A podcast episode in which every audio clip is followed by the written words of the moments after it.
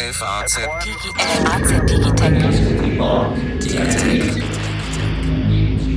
Guten Tag, liebe Hörerinnen und Hörer, zu einer neuen Folge unseres Digitech Podcasts. Und diese Folge ist eine ganz besondere Folge, denn es geht um ein Buch, das mein Partner Alexander Armbruster herausgegeben hat, das im Frankfurter Allgemeine Buchverlag soeben erschienen ist und überall im, im, Buchhandel erhältlich. Und seien Sie, erschrecken Sie jetzt bitte nicht, es ist jetzt keine Dauerwerbesendung, sondern es geht um ein Thema, das wir in den ersten zwei Folgen unseres Digitech Podcasts schon besprochen haben, nämlich künstliche Intelligenz und von dem wir wissen, auch auf der Basis der Reaktionen unserer Hörerinnen und Hörer, dass das auf riesiges Interesse stößt.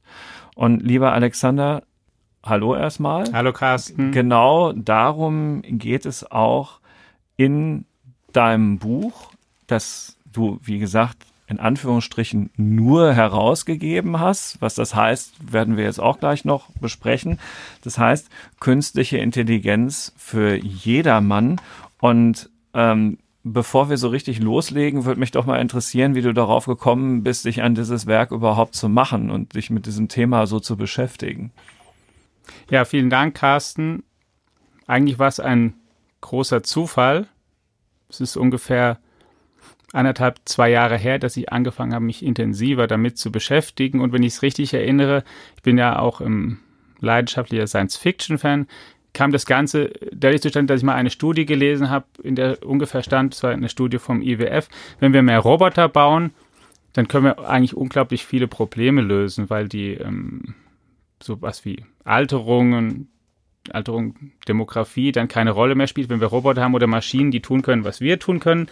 Dann ist nämlich quasi fast egal, wie viele Menschen es gibt. Wenn wir einfach die Summe der Roboter oder Maschinen erhöhen, dann können wir ähm, unsere Wertschöpfung konstant halten oder weiter steigen, dann so je nach Belieben. Also ungefähr so ein, so, klingt das wie so ein ziemlich paradiesischer Zustand. Und ich fand das ziemlich cool habe darüber auch geschrieben und dann angefangen, mich damit zu beschäftigen und war dann schnell bei künstlicher Intelligenz und bin auch erst darauf gestoßen worden, dass sich da unglaublich viel getan hat in den vergangenen Jahren und jetzt auch viel tut. Und ähm, habe ich angefangen, da einzuarbeiten, angefangen mit Leuten zu sprechen aus diesem Themengebiet, das ja ein Feld der Informatik ist.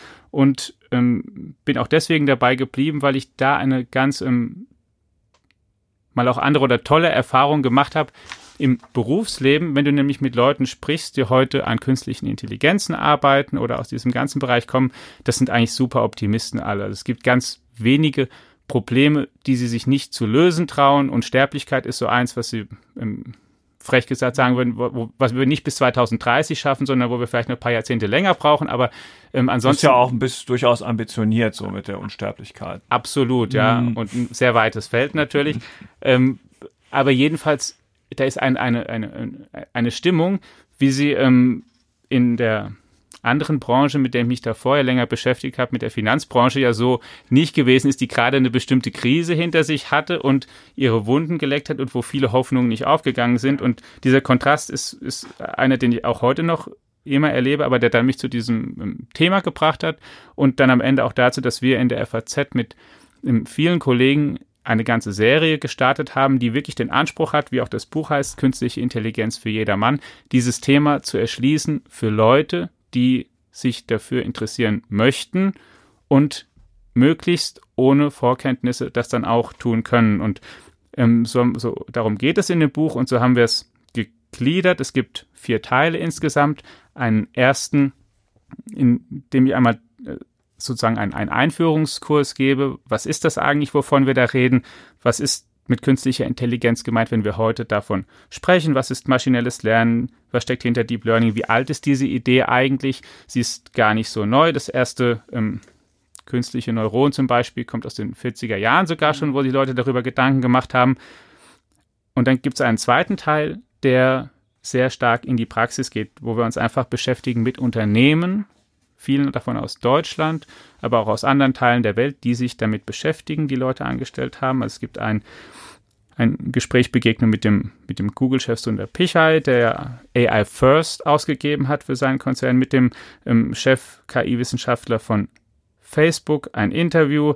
Wir, ähm, der Leser besucht sozusagen ZF Friedrichshafen, Bosch, die Autohersteller, Siemens, ein kleines, aber feines Unternehmen in Köln, das nach Ansicht unseres Autoren Stefan Finsterbusch einen besseren Übersetzungsdienst sogar anbietet als Google Translate, Alexa also lernen wir kennen, also ein buntes ist Potpourri. So eine, so eine Mischung, wenn ich dich kurz unterbrechen darf an der Stelle, ähm, so eine Mischung aus, äh, wir sprechen mit den ganz Großen der Branche und der KI-Forschung und Unternehmen, die wirklich genau. namhaft sind und so so eine Entdeckungsreise, wo auch so Überraschungen drinstecken, wie zum Beispiel dieses Unternehmen in Köln, das du gerade erwähnt hast, wo also FAZ-Redakteure eben ausgeschwärmt sind in den vergangenen Jahren und gedacht haben, holla, was denn hier los? Ähm, das ist ja super faszinierend. Da muss ich ja jetzt wirklich nicht ins Valley für reisen, um jetzt was ganz Spannendes äh, zu entdecken. Das, das Buch besteht aus vier Teilen, das hattest du schon erwähnt. Wollen wir jetzt nicht chronologisch durchgehen? Wir kommen auf die anderen beiden dann gleich noch zu sprechen.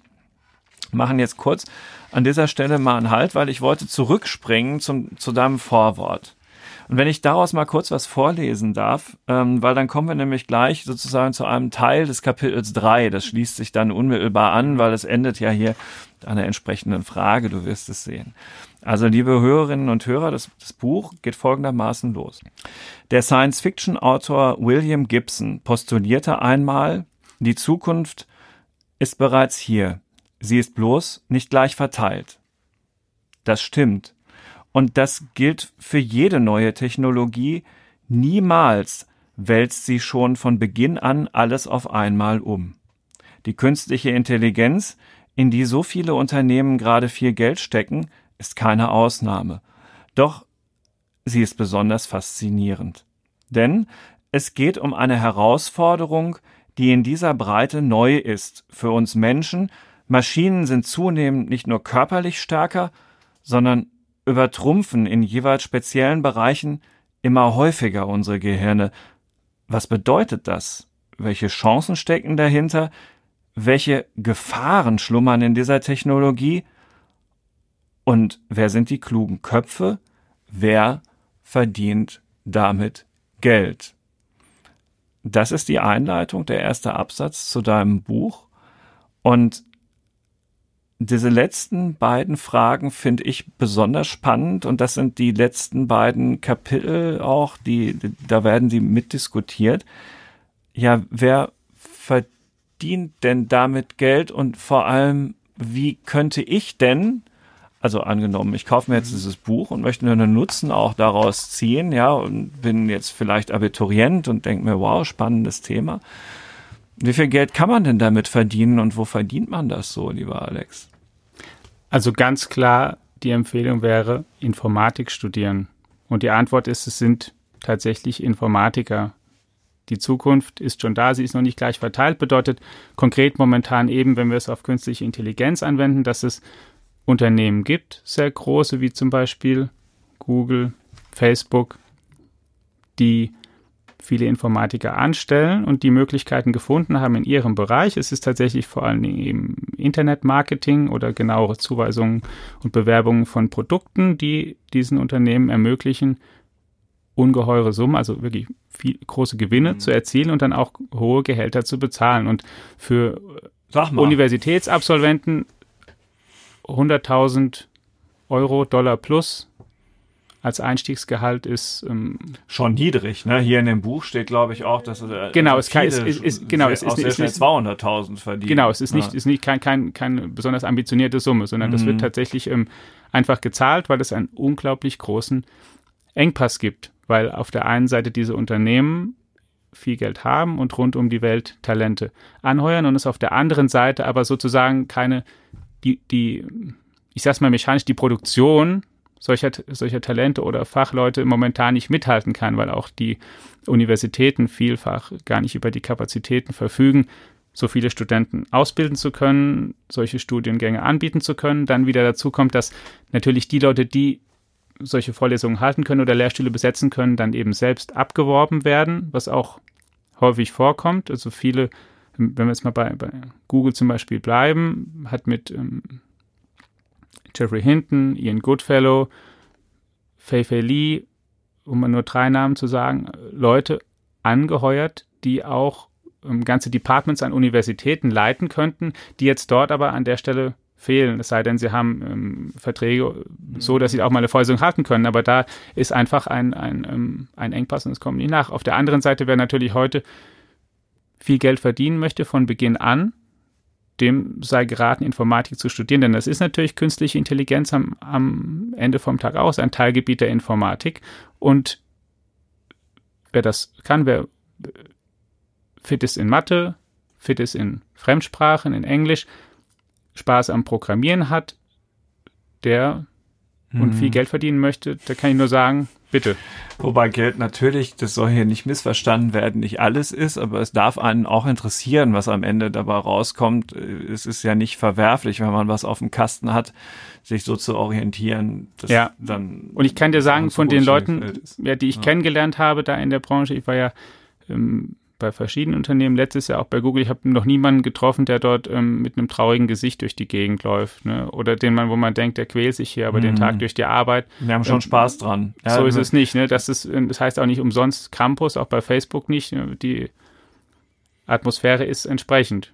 Sie fühlen wahrscheinlich ein, anders das, was du gefühlt hast, als du begonnen hast, sich mit dem Thema zu beschäftigen. Sie spüren, dass sie sich mit der Zukunft, die irgendwie hier ist, ja, aber die man noch nicht so richtig manchmal greifen kann, dass die daran mitarbeiten, dass sie das formen und wahrscheinlich macht das mindestens so viel Spaß, wie das Geld zu verdienen. Jetzt reden wir uns, reden wir ja hier auf Deutsch miteinander und gehen mal davon aus, dass das im deutschen Sprachraum gehört wird, was wir miteinander besprechen.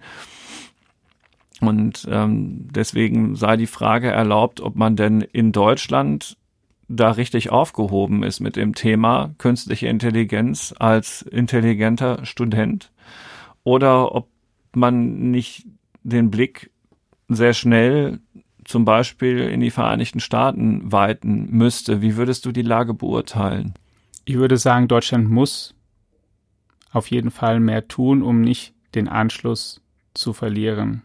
Hm. Und wenn ich es richtig sehe, sind auch die Entscheider, jetzt in dieser Woche ist der Masterplan künstliche Intelligenz im Bundeskabinett sind auch die höchsten politischen Entscheider zur selben Ansicht gelangt. Dass mehr passieren muss, sind in diesem Jahr bereits höhere ähm, Fördergelder zugewiesen worden, Lehrstühlen für maschinelles Lernen in Deutschland. Es gibt Forschungsinitiativen, also so Initiativen von, von Forschern, die sagen, wir müssen hier größere Netzwerke schaffen in Deutschland und Europa, damit wir eine akademische Ausbildung und Karriere auf höchstem Niveau auch weiter anbieten können, die wirklich Weltklasse ist und die mithalten kann. Mhm. Was ich andererseits, ich würde andererseits aber auch nicht schwarz malen und sagen, wer Informatik studieren will und Erfolg haben will, der muss unbedingt mit 18 Jahren das Land verlassen.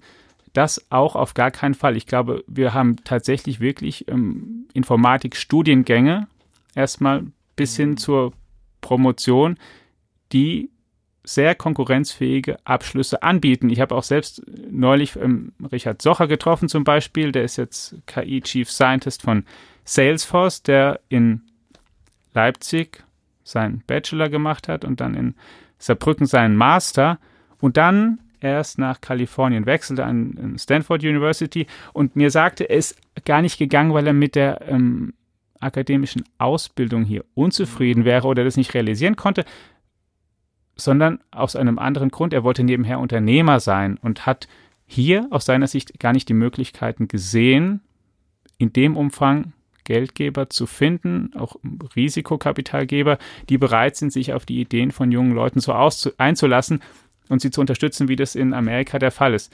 Deswegen ist die Antwort ähm, zweiteilig. Informatikstudien hier, würde ich sagen, ist sehr okay. Sehr okay ja. und keine Frage. Gibt es auch eine ganze Menge Vorsicht. Standorte. Und danach ähm, kann man natürlich schauen, also so äh, Gehälter, wie sie Google und Facebook anbieten und Amazon für solche Leute, die sind natürlich attraktiv und die können schon dazu verleiten oder dann auch sind sicher ein großer Anreiz zu sagen, okay, dann Wobei, auch das haben wir hier schon mal in einer vorangegangenen Folge besprochen. Auch deutsche Unternehmen natürlich immer mehr investieren, ob sie jetzt Daimler heißen oder so, um wirklich gute Leute dann auch sicherlich mit Geld in ihren Reihen zu halten, die von künstlicher Intelligenz Ahnung haben. Und in dem Buch gibt es auch einen, einen, einen Text, der um sich um deutsche Spitzenlabore auf dem äh, Feld ähm, dreht, nämlich in diesem Kapitel 3 auch, wo es um berühmte Forscher und ihre Vorhersagen unter anderem geht. Die finden halt dann eben auch in diesen Spitzenlaboren natürlich statt und kommen daher.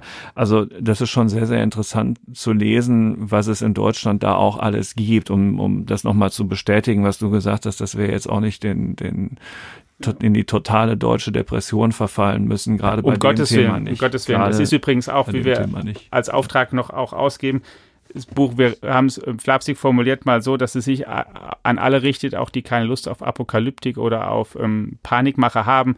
Ähm, ganz und gar nicht. Also wir, wir müssen hier nicht, ähm, wir fangen hier weder bei Null an und wir fangen auch nicht erst bei 1 an und der Rest der Welt ist schon bei 80, sondern hier wird, hier passiert hm. ziemlich viel schon und das ist ähm, sicher das, was, was wahrscheinlich dieses Buch auch unterscheidet von, von vielen anderen, der Fokus auf dem, was eben gerade hier in, in unserem Land passiert und den Möglichkeiten, die zum Beispiel auch Leute haben, die hier Anstellungen finden möchten in dem Bereich.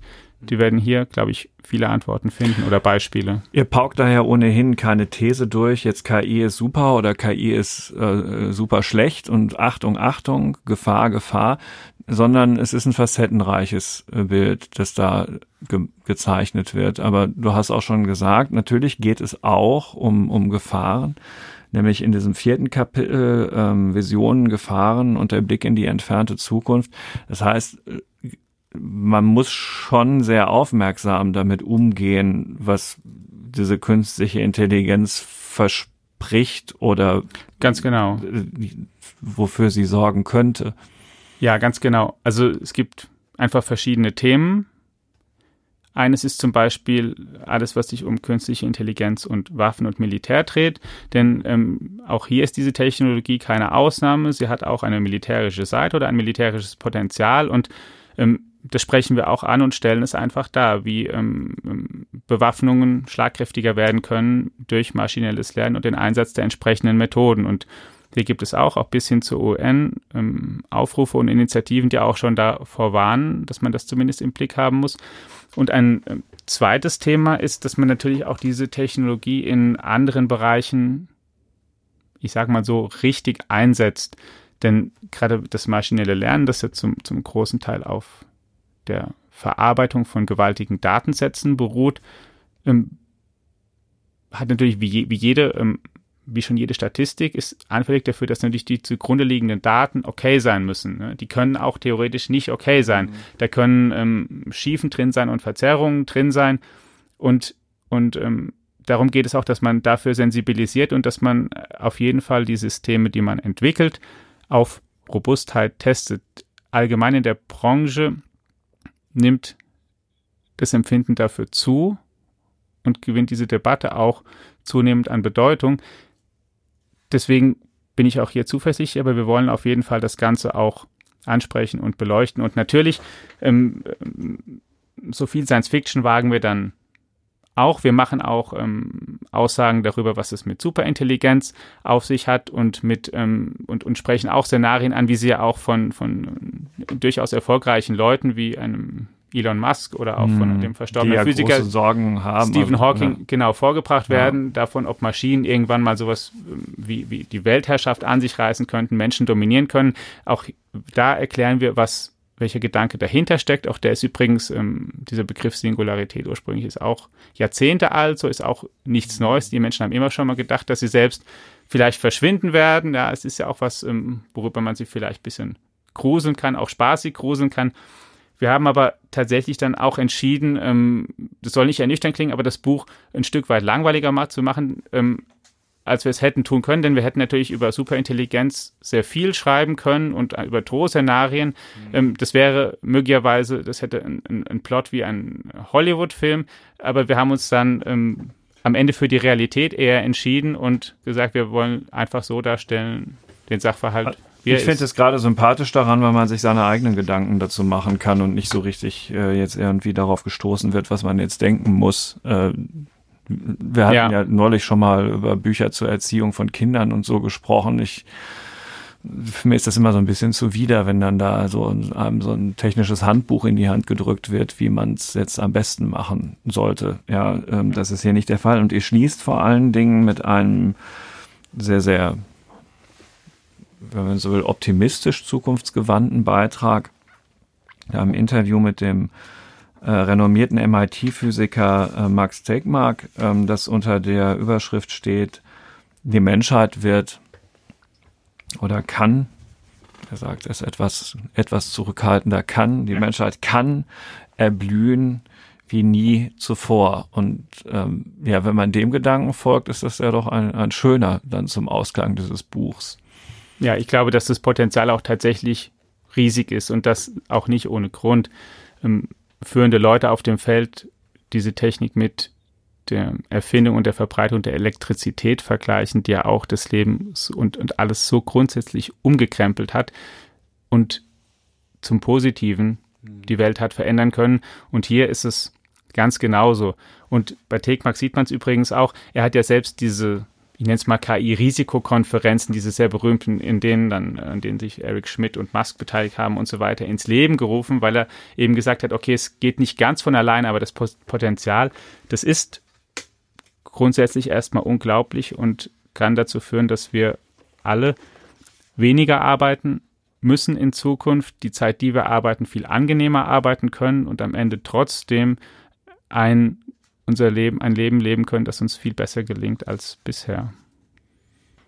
Ja, und wir haben schon am Anfang gesagt, das ist ein Herausgeberband. Du hast da viel mitgearbeitet, viel geschrieben, aber viele andere haben auch gearbeitet mit ihrer menschlichen Intelligenz geschrieben für dieses Buch und ähm, es sind tolle Autorinnen und Autoren, die Sie als FAZ-Kenner zum Teil auch gerne lesen und den Namen schon mal gehört haben. Sibylle Anderl aus unserer Wissenschaftsredaktion, ähm, promovierte Astrophysikerin. Genau. Henrik Ankenbrand, der für uns Korrespondent in China ist und da guckt, was die da so an Überwachungsthemen und künstlicher Intelligenzoffensive und so fahren. Ähm, Corinna Budras, eine Juristin in unserem Haus mit eigenem Podcast und großem Technikinteresse. Ähm, Hanna Decker aus unserer Faznet ähm, Wirtschafts-Online-Redaktion.